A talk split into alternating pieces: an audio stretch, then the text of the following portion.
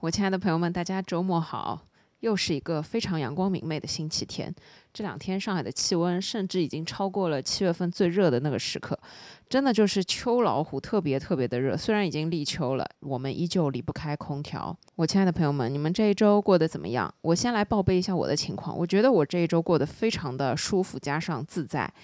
从之前很不好的那一些情绪当中，我觉得已经调整了过来。首先，因为之前大姨妈已经结束了，然后呢，激素水平就很正常，然后整个人就非常的快乐，这样呢就会有很多的动力去做很多的事情，无论是面对工作还是面对生活。先跟大家分享一下我昨天做了什么。昨天呢是星期六，我突然来了兴趣，做了两个面包，一个是我自己做的欧包，还有一个是用面包机做出来的吐司。正好这个礼拜收到了一本料理书，还有一个非常可爱的食物秤，是一个特别可爱的姐妹送给我的。刚好上个月也有另外一个好姐妹给我送了一把割欧包、割花的刀，是定制的。然后我昨天就很有兴致的拿出来用了一下，整个就是在没有压力的情况之下又做了一次面包，我觉得还是很舒心的。晚上呢，我就找了一个电影看，这个电影真的非常好看，名字叫做《布达佩斯大饭店》。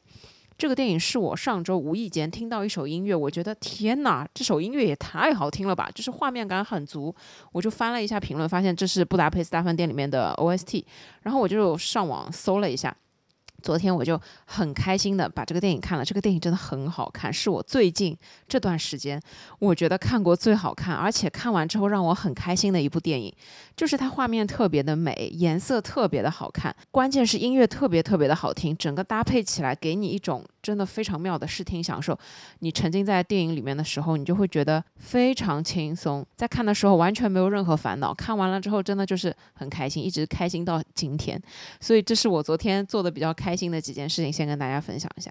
今天呢，又想跟大家继续聊一个非常轻松的话题，叫做“轻松生活的八个秘诀”，是我自己根据个人经验总结出来的。我觉得保持生活的松弛感是一件非常重要的事情。松弛感是我们一直在生活当中追求的，但是它又是一件。很难做到的事情。首先，你要拥有松弛感，你一定不能太过于焦虑，你也不能太过于有压力。所以，这种状态是很难保持的。但是，同样呢，我觉得松弛感它是一种非常不刻意、非常不强求、非常随缘的一种自然而然的这样一种正面情绪，它可以给我们一种非常良好的状态。所以呢，今天就想轻松一点来跟大家分享一下关于保持轻松生活的我想说的一些东西。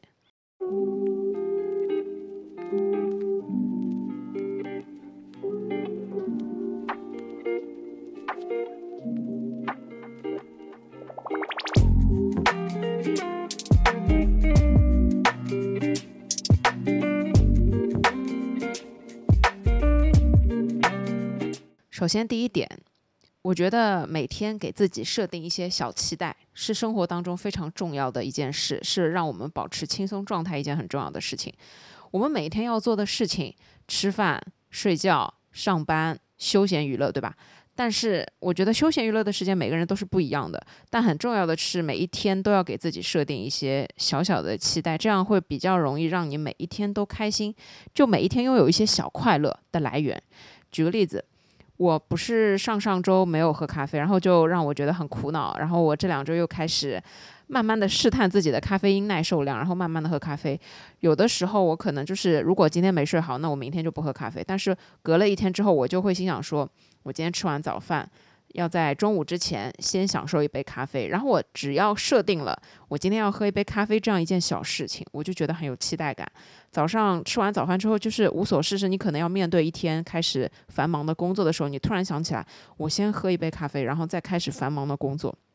我就会觉得好像舒缓了一点我的压力，好像因为有了这个小期待，我可以去先让自己快乐一点，然后再面对后面的很繁忙的工作。举个例子。我今天想好了，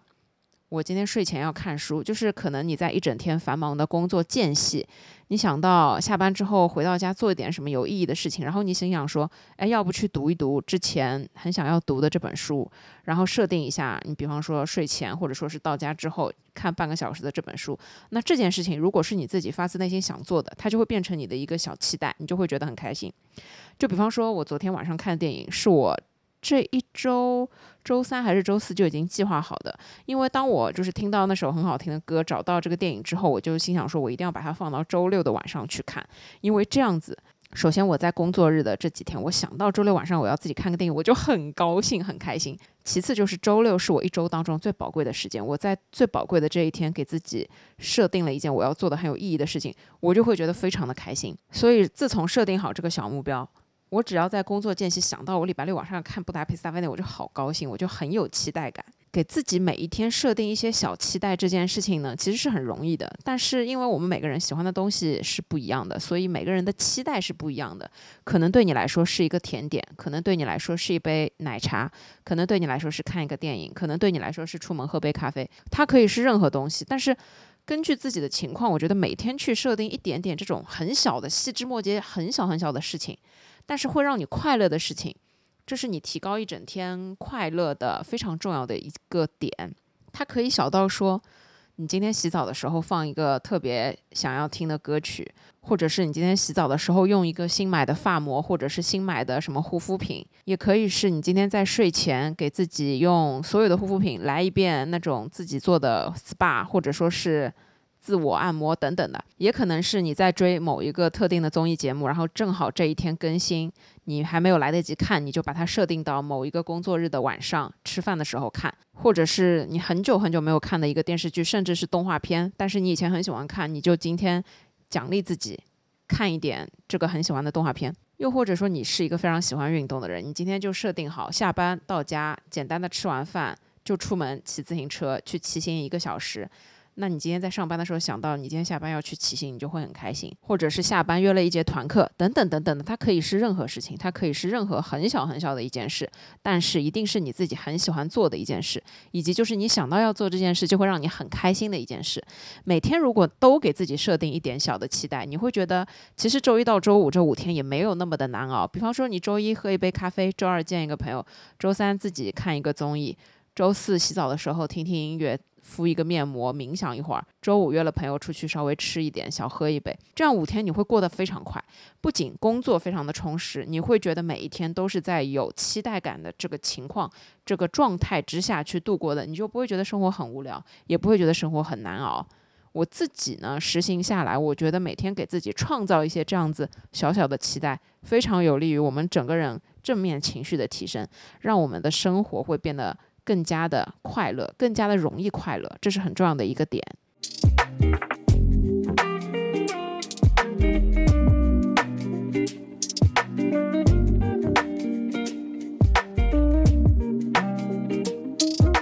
第二点，在工作当中，如果你完成了某一件特别出色的事情，或者说完成了一个特别大的任务，完成了一个特别重要的项目的时候，一定要记得奖励自己。这个自我奖励非常非常的重要。我觉得我们每个人在工作当中面对的很多问题、很多挑战、很多困难，它都是让我们产生压力的来源。但是，但凡这些问题、这些困难被我们自己解决了之后，一方面自己会获得成就感，但是另外一方面，你又要迎来后面的无数无数的挑战和困难。所以在此之前，你一定要设定一个自我奖励机制。我觉得我工作到现在这么多年，我在很早。早年间的时间，我完全不会做自我奖励这件事情。我在完成了一件事情的时候，我可能会期望说得到领导的认可，或者说是同事的赞美，或者说是上级领导对你的表扬。但是我发现这些东西根本不存在，你很难很难会在工作中真正的得到对自己的肯定，因为大部分的时候，你完成了一件工作之后，领导就是哦，同事就是嗯，这本来就是你该做的，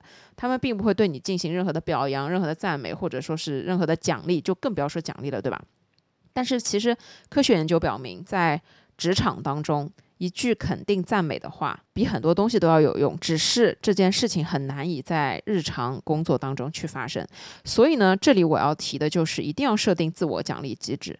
自己给自己奖励是很重要的一件事情。你先肯定你自己，你先奖励你自己，那你就会觉得你的付出是值得的。你会觉得你完成了这个困难，你已经是一个非常厉害的人。这样子，在自我肯定、自我奖励之后，你才有勇气，才会有继续想要挑战的这种心态去面对未来的这样一些工作，这样一些非常困难的事情。比方说，给你们举一个例子。前两周呢，我手上有一个合约，终于完成了。这个合约是我从去年四月份就开始联络对方，然后开始沟通，开始协调，一直不停的沟通到现在已经八月份了。这份合约终于签完了，双方都已经盖完章了。我真的是长舒了一口气。我觉得从我接到电话，领导叫我去弄这件事情开始到现在，我已经付出了将近一年半的时间。在这一年半的时间里面，虽然是断断续续，但我真的付出了很多的心血去沟通协调这件事情。所以当这个合约签完的那一刻，当然最开心的人是我自己，是我对于我自己工作的肯定。但是没有人来奖励我的是吧？大家都觉得啊，这个合同终于签了，也不会对你有一句啊，你真不容易啊，或者说是哎呀，你真厉害，或者说是这个合约全靠你才。怎么怎么样？不会有人有这些评价，但是我会对我自己说的，就是这个合约是我一个人从头从无开始，从零开始去重新沟通协调。我跟你们解释一下这个合约大致内容，它就是在八百年之前。我们公司跟另外一个公司有过这样一个服务协议，但是呢，对方公司现在已经合并到了其他的集团，等于当时对接的人已经全部都消失，没有找不到了。然后我通过层层的关系去联络到现在的这个集团里面的负责人，然后呢，再从他下面去找负责这块业务的人，通过这个集团联络到了第三方一个公司是可以处理这个服务的。所以呢，我就和第三方公司直接沟通，去继续购买他们提供的这个服务，因为购买的这个服务是同一个服务。然后就是七七八八，因为这个公司还是个国外公司，七七八八搞了真的很久很久，因为中间有很多很多的事情，所以这对我来说就是一个从零开始，从什么人都不认识的一个情况开始的一个业务，最终完成了这个合约。我觉得我对我自己真的有非常巨大的肯定，所以呢，我这天就给我自己的大脑和心灵进行马杀鸡，觉得自己真的很不容易，然后给自己设定的一个奖励呢，就是允许自己在这一天的工作当中稍微划个水。可能划个一两个小时的水，就是放松一下，稍微做一点想要做的事情，不要 push 自己太紧，什么立刻马上开始看后面的合同啊等等的，给自己这样一个放松的时间，我觉得就是对我自己最好的奖励。再给你们举一个例子。之前呢有一个项目，这个项目大概是两年之前的一个项目，虽然呢它已经结束了，但是呢它很多的结算以及收尾工作一直持续了这两年，在今年终于差不多要完成了。这个项目真的很特殊，它可以说是我转部门之后第一个从头跟到尾的一个项目，我印象特别深刻。在这个项目刚刚开始的时候，我跟我的一个同事去吃了公司楼下的一家火锅。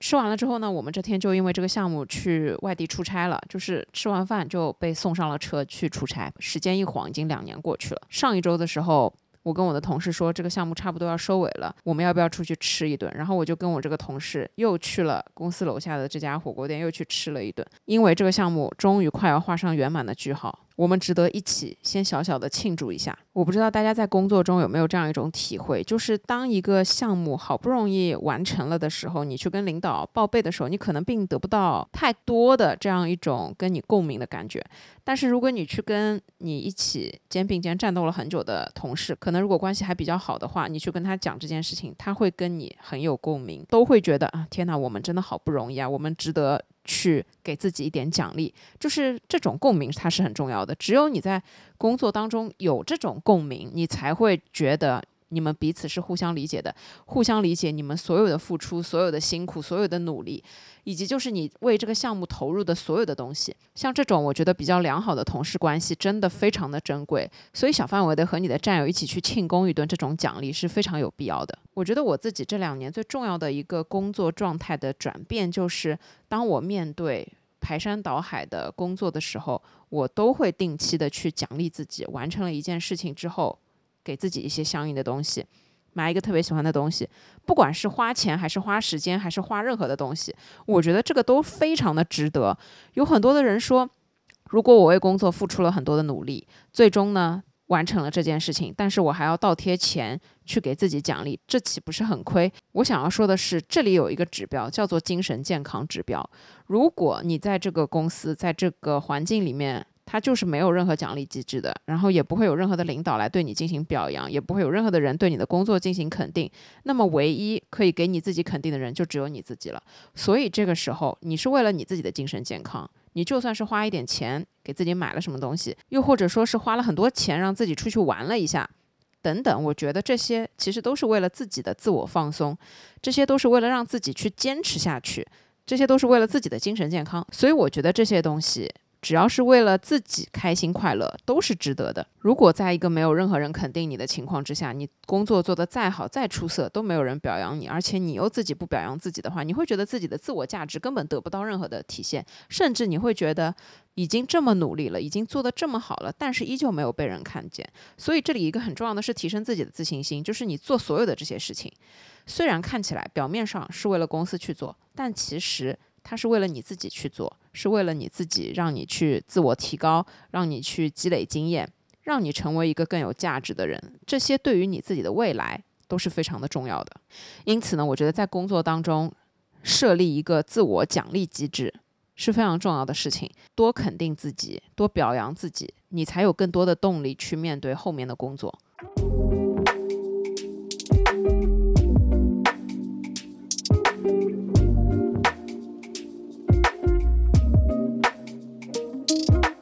第三点，学会说不。为什么保持轻松的状态要学会说不？这里的原因呢，我觉得是这样子的，在很多的时候，你如果答应了很多人很多的事情，无论是不是应该，或者说怎么样，只要你答应了，多少他会给你自己带来一些压力。但是如果你学会说不，有一些事儿你真的觉得自己做不了，或者说自己真的非常不想做，那么这个时候你要知道合理的去分配自己的精力，合理的去分配自己的所有的时间和自我的管理。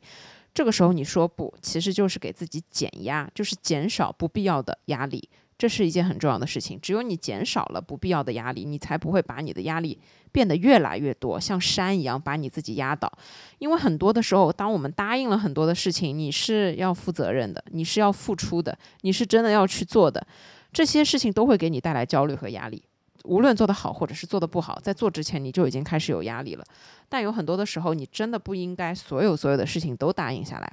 我给你们举一个工作中的例子。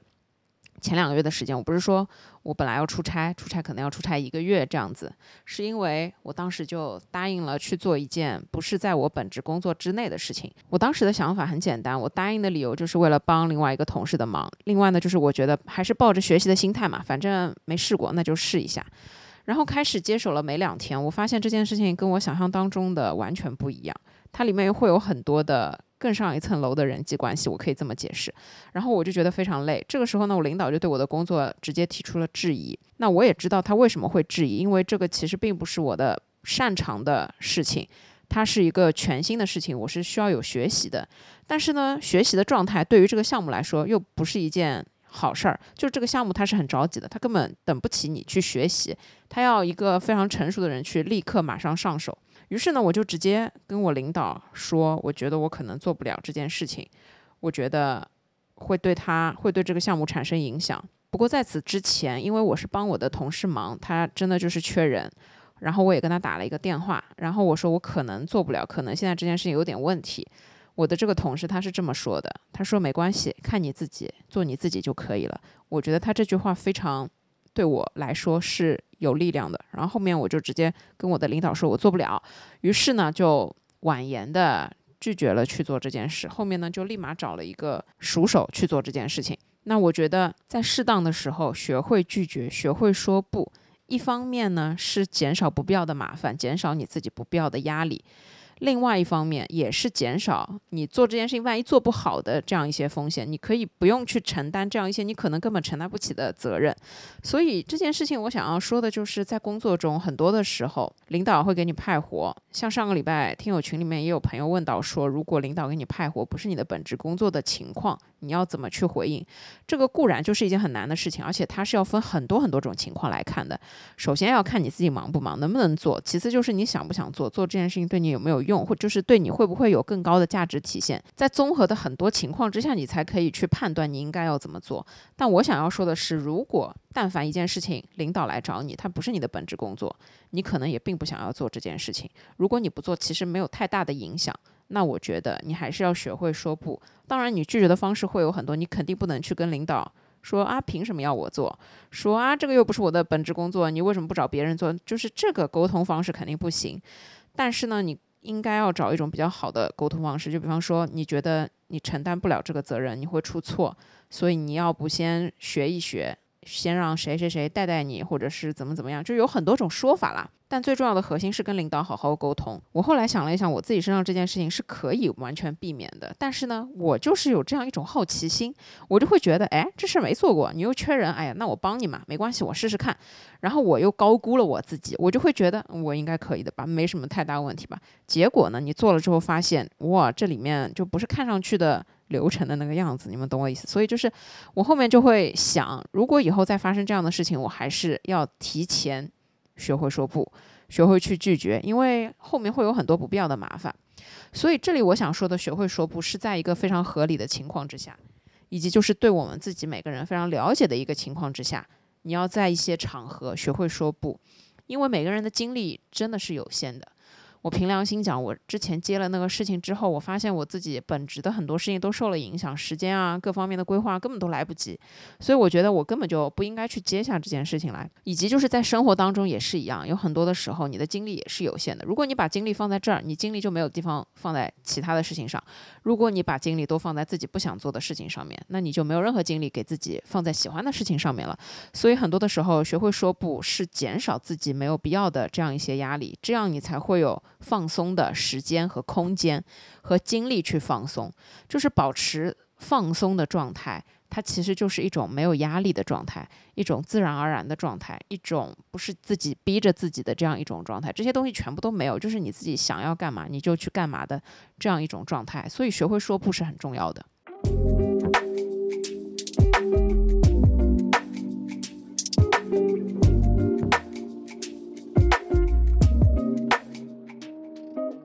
第四点，留出给自己的时间，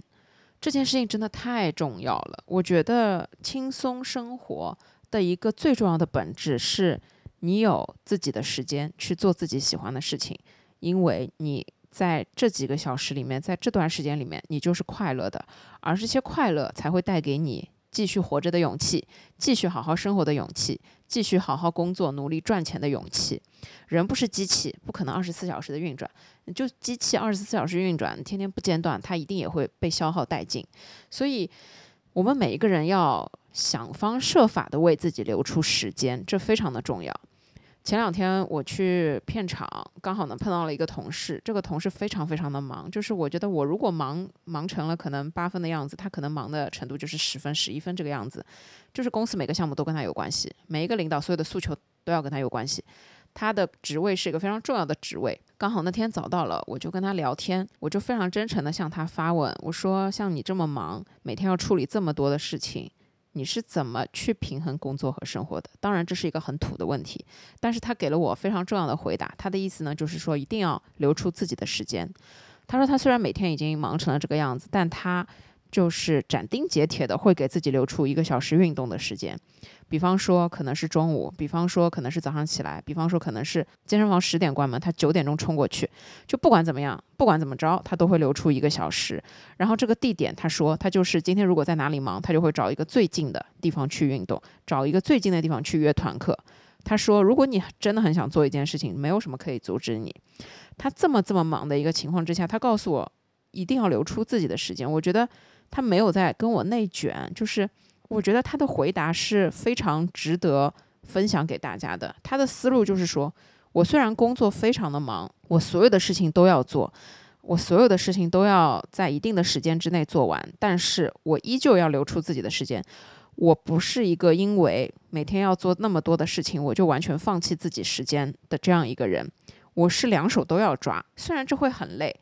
但是你一定要有自己的时间，你才可以就是坚持、持续、不间断的去做这些事情。而且呢，他是一个特别爱发朋友圈的人，他就是什么事情都会发朋友圈。他说：“你看，像我。”我今天不管干嘛了，我也都会发朋友圈。我的宗旨就是，首先不会耽误工作，所以我也不怕发朋友圈，我也不怕你们说什么东西。但是我就是要告诉你们，我除了工作之外，我是有自己生活的，我是有自己的时间的，我是有我自己要做的很多事情的。他说，你只有自己去给自己设定好所有的条条框框。你才是一个完整的，不是只为工作而工作的一个机器的存在。我觉得他给的我一个很好的灵感，就是无论你忙到什么样的程度，只要你想有自己的时间，你都是可以有自己的时间的，而不是说我已经忙的完全没有了自己的时间。其实，如果有很多人有这样的状态，我觉得要去想一想的是，可能是你自己没有给自己机会，可能是你自己没有在想方设法的给自己留出自己的时间。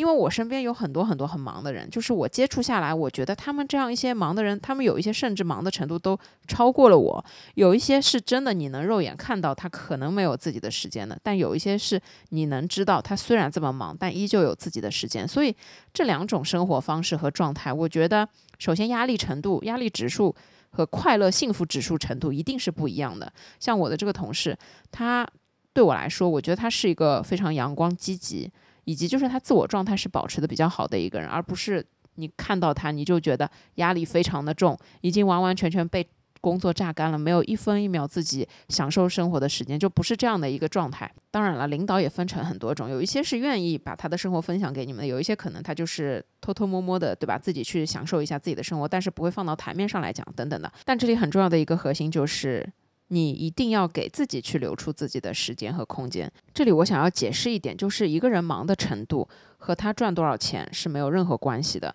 你并不能说，如果你赚到了多少多少钱，你就愿意怎么怎么样去忙，你就愿意怎么样一门心思扑在工作上，或者用百分百的精力都去面对工作，这是不对的。我觉得这是两件事情，赚钱是有必要的，但是你有自己的生活，有自己的时间也是非常有必要的。如果有一天你赚了很多很多的钱，但完全没有自己的生活，我觉得其实这是不太值得的一件事情。无论如何，我觉得快乐的本质，如果百分之一百全部都寄托在工作之上，那么可能当退休那天来临的时候，这个反差会特别的强烈。所以我觉得一个快乐、健康、轻松的生活状态就是。你有一些快乐是工作中得到的，但是工作并不是你生活的全部，你也有自己生活的时间，也有属于自己的时间，这是非常重要的。你要客观的、合理的去看待你赚多少钱，你多少忙，以及你拥有多少自己的时间这件事情。所以这一条规则，它是自己给自己的，它是自己给自己定的。我身边有一个朋友的朋友，他是已经做到了首席执行官这样的一个位置，自己有一个自己的公司，公司体量呢？还不小，而且呢，年收入其实也很高，但他并不会因为这样的一份工作就完全放弃自己的时间，他还是有固定的时间去陪伴家人、陪伴小孩，以及就是给自己固定的时间去运动、去健身、去见朋友、去见一些就是除了工作伙伴之外的朋友。所以你看，无论忙到什么程度，无论你赚多少钱，有自己的时间这一条规则，我觉得其实是人人都能做到的。就像我给你们举一个例子。我家附近的这个顺丰小哥，我跟他还挺熟的，也有他的微信。有一天呢，我突然刷朋友圈刷到，他除了白天。会送快递之外，晚上竟然是一个纹身师，我真的表示非常的惊讶。我们不做任何的评判，但我只是说，我觉得他白天努力认真工作赚钱，但是晚上他依旧可以去做自己喜欢的事情，顺便搞一点副业。因为他的那条朋友圈就是他是很喜欢做这件事情的，所以我觉得这就是一种比较好的状态。我觉得一定要有工作，也有生活，有自己的时间，这样呢，你才会喜欢工作，喜欢自己的生活，你也可以收获工作的快乐和生活的快乐。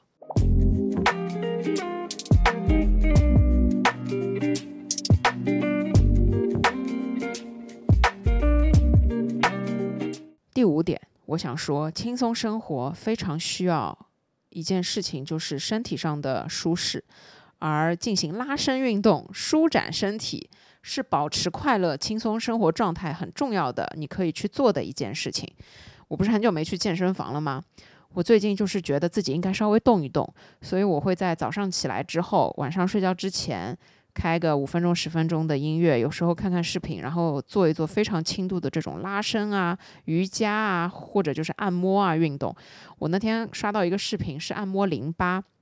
他说早上起来如果脸很肿，可能是因为你的淋巴堵住了。那你做一套这个操按摩一下，你会觉得很舒服。我跟着他做完了之后，我就觉得非常的舒服。然后我发现我的淋巴结还是有一点会堵，因为我是一个有颈椎病的人，我颈椎病之前特别严重，所以我没事的时候就会抬头，然后呢自己去按摩一下自己的颈椎，让自己舒展一下。同时呢，你做做拉伸啊什么的，会让自己就是。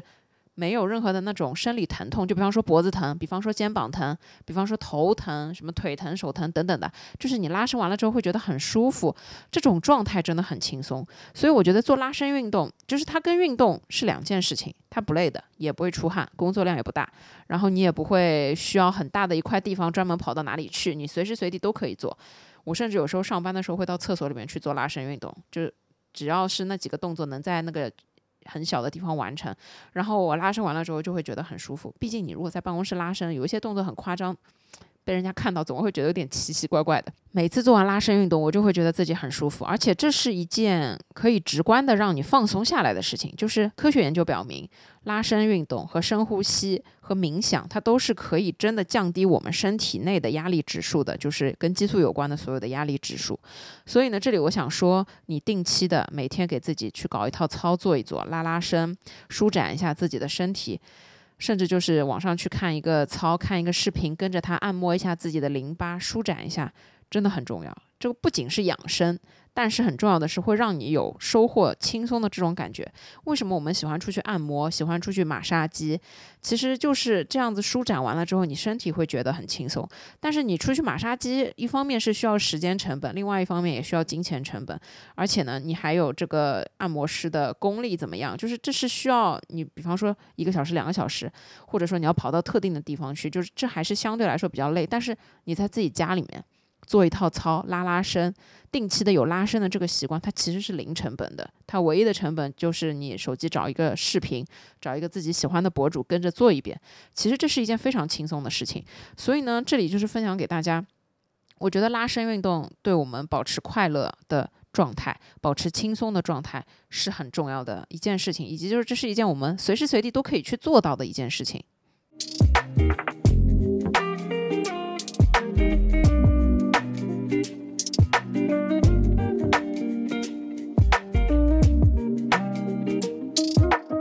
第六点，我想说，保持轻松生活的状态，很重要的是放下控制，放下执念，放下一些特定的标准。有的时候，我们对于生活的控制，对于人的控制，对于很多事情的走向，甚至对于很多事情的结果，都会有很强的控制感。但是呢，你始终要记得一句话，就是我们人只能改变能改变的事情。我们一定要学会接受不能改变的事情，这是很重要的。很多不能改变的事情，比方说天气，比方说别人的行为，比方说别人在想些什么，比方说别人对你的态度，比方说某一些特定的客观结果，这些都不是我们靠自己可以去改变的。像这些事情，我们就要学会接受，因为很多的时候过度控制。对于很多结果的过度追求，会给我们自己造成很大的压力，而这些压力会让我们觉得生活没有办法放松，工作也没有办法放松，整个人都没有办法放松，会让我们有焦虑的情绪，会让我们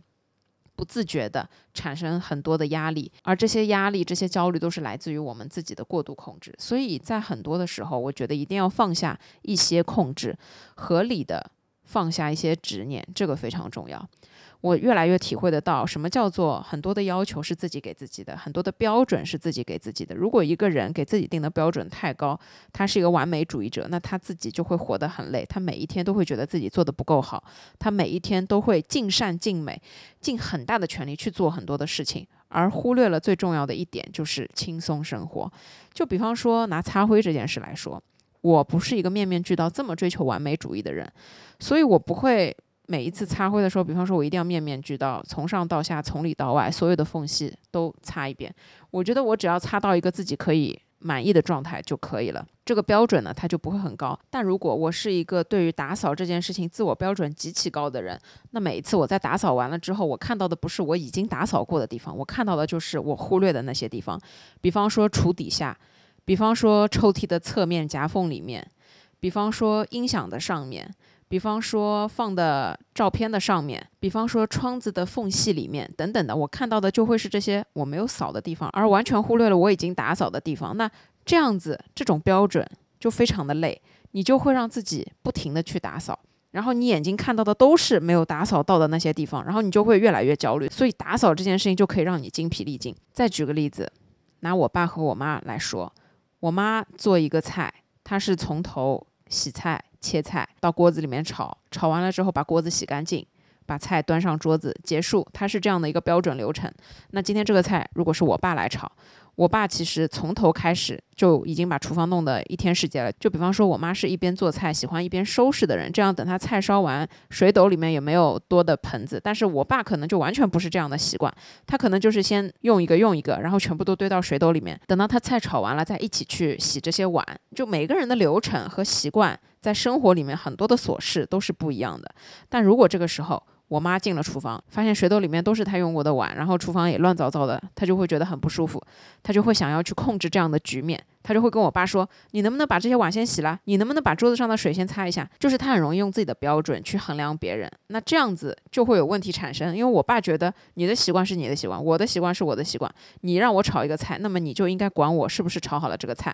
整个过程当中，这一些流程是不是可以不用管？这样子一管就会管出事情来。碰上我妈呢，又是处女座，她的自我标准很高，对别人的要求也很高，所以每次碰到这样的时候，我都会跟我妈说。你就不要进厨房看他，你就放下这样一些控制，因为有的时候是因为你自己。越来越多的这样一些控制会让你自己变得焦虑。如果你什么都不管，眼睛一闭，在外面看你的电视，中间也不要进厨房。最后我爸炒完了菜，你就会看到哦，他按照你的要求炒完了这个菜，你就不会有这些中间过程的这些焦虑。这些焦虑呢，其实是因为你的过度控制而产生的。因为每个人做事情的方法其实都不一样。我相信大家在生活当中都碰到过，无论是夫妻之间，无论是爸爸妈妈之间，无论是我们跟爸爸妈妈之间等等的。每一个人做事的方法都不一样，每个人泡一杯茶的先后顺序也是不一样的，所以这就是每一个人做每个事的流程嘛，这是没有任何对错的。如果像这样的小事情你都要去过度控制别人，那么就会容易产生矛盾，而产生矛盾了之后，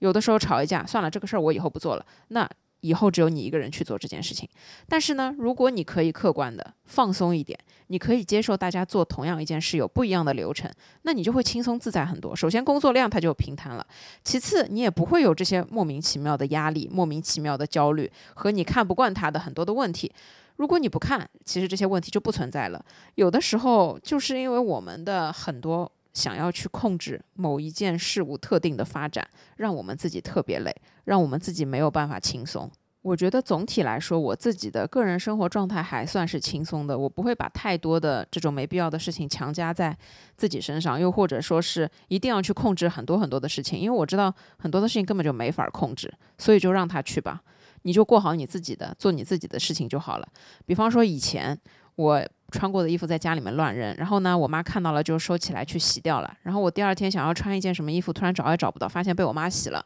因为这样一件很小的事情，我会跟我妈不开心，我会发脾气，我会想说你为什么在洗我的衣服之前都不问我一下？我会有很多我自己的理由。但是其实我房间就是因为太乱了，我妈才看不下去，帮我把她觉得脏衣服扔到洗衣机里面去。这其实是一件很小的事情，我也不是只有这一条裤子来穿。但放以前。我就觉得我要去控制我妈的这个行为，就是你做这件事情一定要来问我，或者是怎么怎么样，否则我就会很不开心，我就会发脾气等等的。但是现在我就不一样了，现在就是。我妈如果不小心洗了我要穿的衣服，我就啊，我再找一条别的穿一穿。甚至就是以前，比方说新买的衣服白颜色的放到洗衣机里面混着一块洗，这个白颜色的衣服就会被染到别的颜色。因为这种事情我也会很不开心。然后现在就是算了，再买一件新的吧。你解决问题的方法决定了你是一个什么样的人，决定了你是怎么去看待这个问题。就我现在觉得很多事情都已经不是事情了，就是什么衣服被染色啊，要穿的衣服被洗掉了，或者说是我爸妈做的很多事情我看不惯啊等等的，我就会觉得说。哎，没必要去控制，没必要去管他们，没必要去改变他们。人是很难以去改变的，所以我们能改变的就是少一点控制，放下一点自己想要去控制的这个维度，让自己把自己的标准只放在自己的身上，少管一点别人的事情，少管一点自己控制不了的事情，少管一点结局结果没有办法控制的事情，这样你就会轻松。你就会开心很多，你就会觉得哎，好像没什么大事情，因为很多的事情发生了就是发生了，很多的时候你就是我们活一个心态啊，我觉得就是活一个怎么去看待结果这件事情，就活出了一个叫做心态的东西。你怎么去研究你改变不了的那些事情，怎么去看待面对这些你所有的改变不了的这些事情，你就活出了自己的心态。控制欲很强的人，真的会让人非常的累。我不知道大家生活中有没有碰到过，反正我在生活工作当中碰到过那些控制欲非常强的人，我真的面对他们就会有一种压力。所以你自己知道，过度控制欲的这样一些人是很难相处的，这样一些人会让别人很累，自己就尽量不要去成为这样的一些人。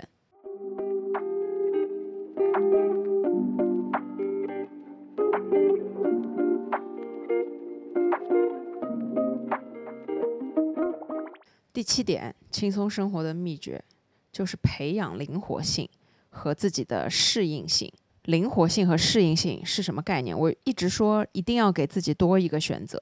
不要把自己的选择通通锁死，也不要让自己只有一条路可以走，这样人是会非常累的。举一个这样的例子：周末的早上，你特别想吃煎饼果子，于是呢，你就战胜自己的懒癌，早起去买煎饼果子。但是到了店门口，你发现这家店今天关门。这个时候呢，你非常的苦恼，这个时候你非常的失望，你会觉得很不开心。如果是我碰到这样的情况，会有失望是肯定的，但我肯定会立刻马上想解决办法。就是我会问自己，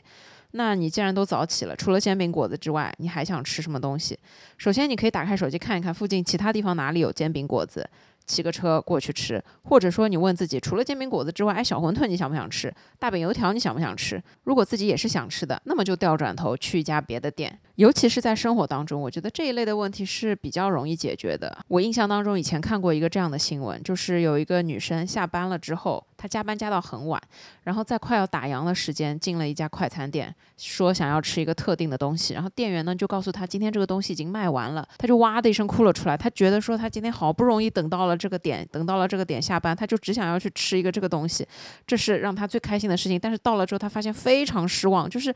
这是一种。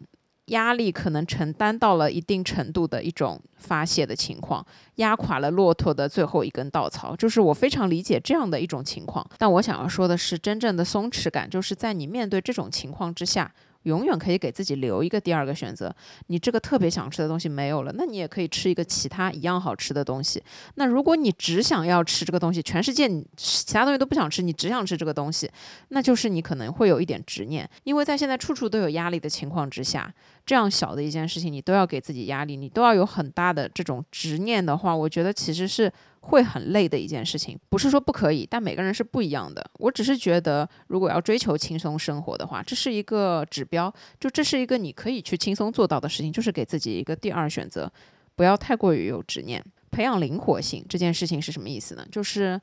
呃，跟你们举一个这样子的例子，我们假如现在要做预算，我今天一整天的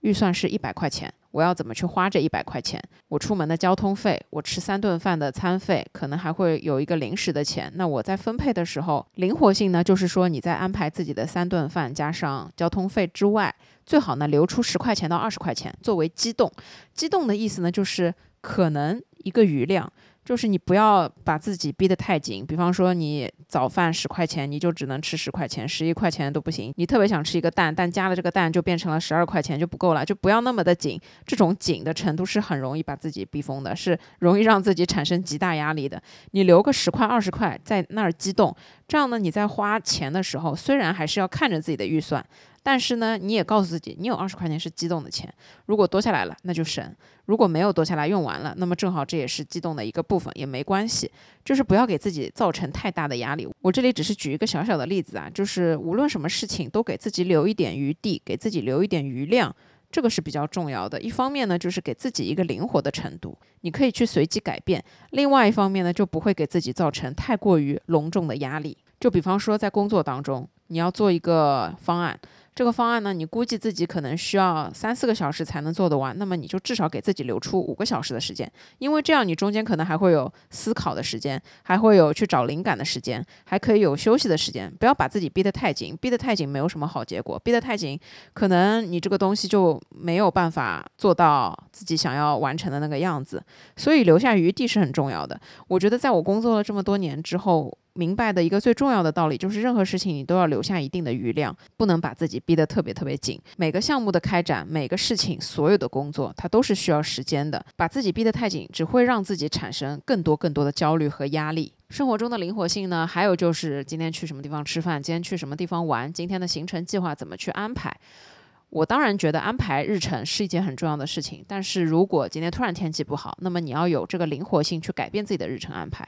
如果你今天跟朋友约在了一个特定的地方见面，但是如果今天交通也不好，那么可能就会适当的改一下这个方案。轻松生活的一个奥义就是自然而然的去做很多的事情。有些时候我约我的朋友出来见面，都可能不会定时间，都会说，哎，你待会儿空不空？要不我们吃完饭我出发了，给你发个信息，你也差不多时间出发，差不多那就约上。我觉得在生活当中，灵活性加上适应性，会让你对很多的事情都不那么的纠结。也会让你对很多的事情没那么的有执念。我觉得我自己是一个目标比较明确的人人，但我以前呢会是目标明确但又有执念。就比方说，我想好了要去做一件事情，刮风下雨都不会影响我去做这件事情，我都一定要去做这样的一件事情。我是一个非常有执念的人。但是现在就是我尽管我的目标很明确，但我非常的灵活，我可以随时随地的改变我的计划，我可以随时随地的去根据情况改变自己的一个方案，这样就会让自己。变得比较的轻松，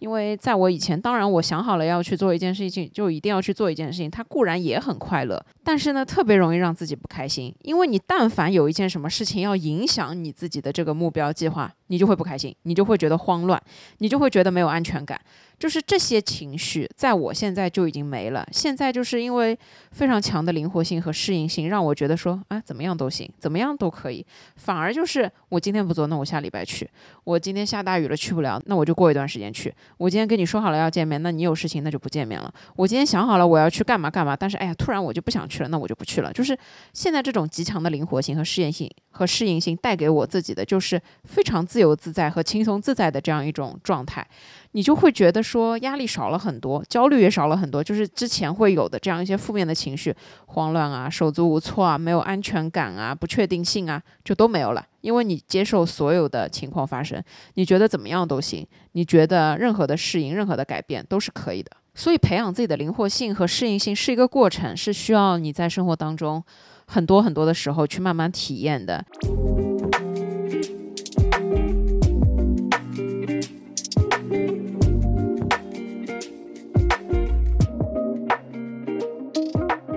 最后一点，我想说的，保持轻松生活的奥秘，就是认可自己的情绪。什么叫认可自己的情绪？就是我这里的一个逻辑图呢，是这样子的：你但凡有不高兴的情绪，你如果可以做到认可你自己的不高兴。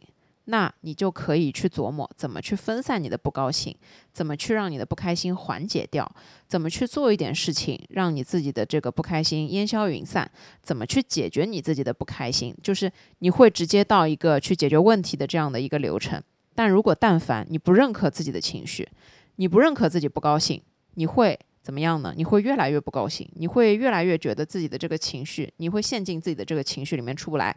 然后导致你的不高兴。和负面情绪就直接升级，升级了之后会带来的就是这个问题更难解决，这个问题更持久，这种情绪会很久，然后你会更不容易去分散、消解和解决它。所以我觉得认可自己的情绪非常重要。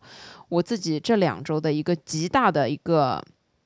反馈和一个极大的自我感受就是，当我有负面情绪的时候，我就承认我的负面情绪。我不要去太过于深究这个负面情绪是从哪里来的，但我就是认可我自己现在就是不开心，我现在就是什么事情都不想做，所以呢，我就自然而然的去做一点不要用脑子的事情，去躺躺平，去看一看，随便玩一玩，就是去尽量的让自己去分散掉这样的一些情绪，然后同时可能你也会去跟朋友倾诉啊，等等的，就是你会去做很多的事情，我不会有为什么我不开心。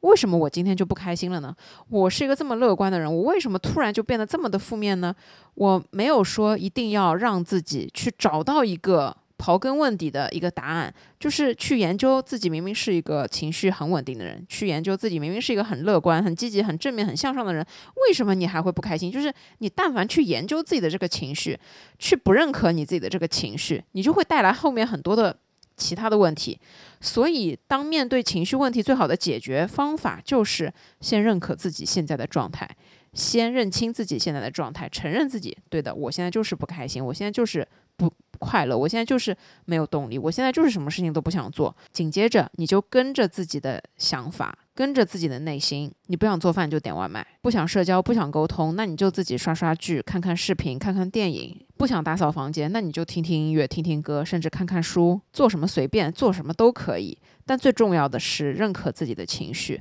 大部分的时候，我们觉得自己解决不了情绪问题，是因为我们老是去想为什么会有这样的情绪。哎呀，我是不是没用了？哎呀，我为什么老是有这样的情绪？哎呀，我怎么又有这样的情绪了？就是这样一些这种问题，会让我们自己又再一次的深陷到这个情绪里面。我觉得就不要去问自己，就不要去研究这些东西是哪里来的。而是真的就是倾听自己的声音，真的就是听自己想要什么东西，想一想自己现在此时此刻最需要什么东西，这个才是最重要的。所以我还是这句话，我们生活在这个世界上。有很多的负面情绪，有很多的不开心，有很多的不尽如人意，这些都是很正常的事情，这就是我们生活中的一个部分。但是呢，轻松生活它更讲的是一种面对自己这些不好的情绪的处理方法和看待这些情绪问题的角度。要保持轻松的状态，本来就是一件很难的事情，而且轻松的状态它其实和快乐的状态也是不一样的两种状态。快乐是让你感到很高兴，而轻松可能只是你没那么有压力，没那么焦虑，没有那么多不好的情绪而已。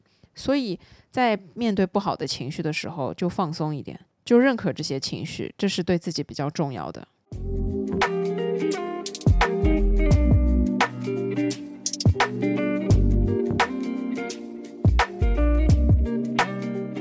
好了，我亲爱的朋友们，我来总结一下。我觉得在生活中这么多压力的情况之下，想要轻松生活，一定是我们每一个人的追求。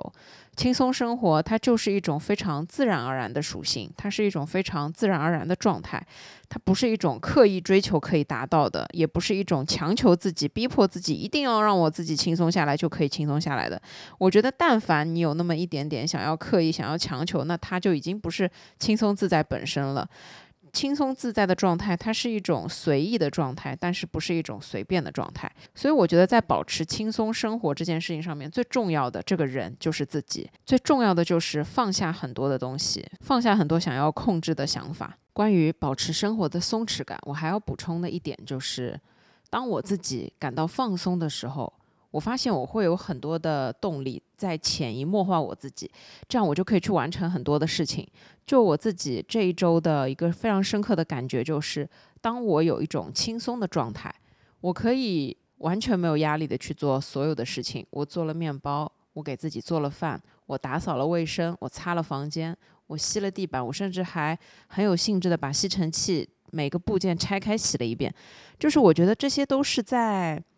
轻松的状态之下，自然而然发生的，就是我经过我房间，哎，我看到有点脏，那我就去拿一块抹布去擦灰，就是完全不紧张，完全没有任何的压力，你不会去想很多其他的东西。当我不轻松的时候，反过来就是当我紧张、焦虑、有压力的时候，我觉得我坐立难安，我觉得我没有任何事情想要做，以及就是我完成不了我所有的事情，就是我脑子里面肯定有很多的事情想要做，但是我处在高压之下，我觉得我啥事儿都干不了。就是我没有心思去做所有的事情，这两种状态是非常不一样的。一种就是你自己一旦有了压力，你要自己去逼自己，就是让自己在一个很不舒服的状态去做很多的事情。但是轻松有松弛感的一种状态，就很多的事情你就觉得随手做掉。就甚至是做个面包，你花五个小时做个面包，你都会觉得这是我随手做的一件事情，做起来也很轻松。当然，我觉得要保持轻松的生活状态，也是一件可以通过练习达到的事情。就比方说，你练习舒缓身体的拉伸，在负面情绪来的时候，练习怎么让自己解开这样一些烦恼。在面对很多不能控制的事情的时候，练习让自己放下想要控制的执念，慢慢的、自然而然，可能突然有一天，你就会发现自己好像变得是一个非常佛系、非常随缘、非常随意随心的人。慢慢的，你就会觉得自己的生活状态好像轻松了一点。我希望我们每一个人都可以拥有轻松的生活状态。我希望我们每一个人都可以在生活中感到自己是拥有松弛感的。这对我们的生活来说是一种非常积极、非常有意义的情绪。好了，我亲爱的朋友们，无论你现在处在什么样的状态，我都希望你可以一切顺利。祝你今天度过轻松快乐的一天，亲爱的朋友们，祝大家天天开心，祝你们有愉快和通畅的一天。一定要记得精神健康和身体健康也一样重要。那我们就下一期再见吧，拜拜，爱你们。